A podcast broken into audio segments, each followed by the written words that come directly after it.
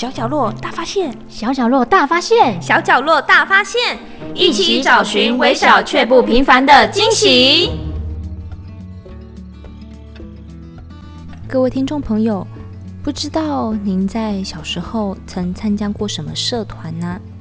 有一回我看到朋友参加了太鼓社，在打鼓的时候，气势非常非常的庄重，而且威武。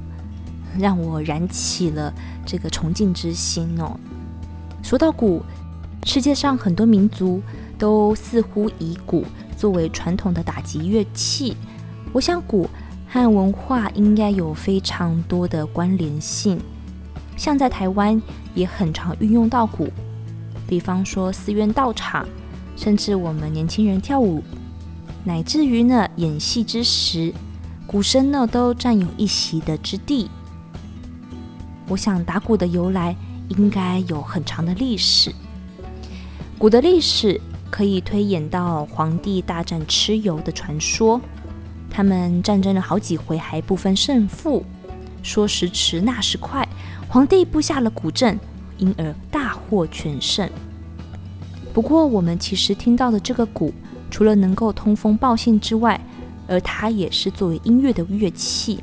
但在佛教中，鼓是敲击大家集合使用，也是重要法器。在五分律当中有记载，出家人没有按时集合，佛陀就命令敲鼓提醒大家。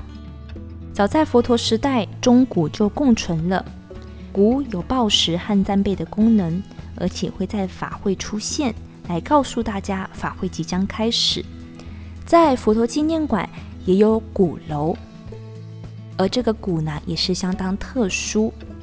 过去我们都知道，鼓面呐、啊、都是使用动物皮，但创办人星云大师响应慈悲、爱护、珍惜生命，所以特别请求匠师以植物纤维所呈现，所以它也是护身鼓、素食鼓。制鼓的工序非常非常繁琐，当然不同种类的鼓。还得用不同的方式及步骤来制作而出。目前佛陀纪念馆匠心具足，亲近台湾传统工艺特展，鼓宝级大师王协坤老师也有特别展出作品。其作品啊，不只是传统的鼓，也结合了文化创意，将传统和创新融合在一起。就是希望为了让大家改变对制鼓的刻板印象，进而产生兴趣，让传统工艺能够流传。鼓如同树根，枝叶就是文化创意。要先有营养的树根，才能生长枝叶。制鼓真的很不简单。王老师犹如他所制作的一只只精良大鼓般，浑厚磅礴，不骄不躁，充满生命的广度和深度。文化传承、传统三者连结合一，台湾的传统工艺其实是相当宝贵的无形资产。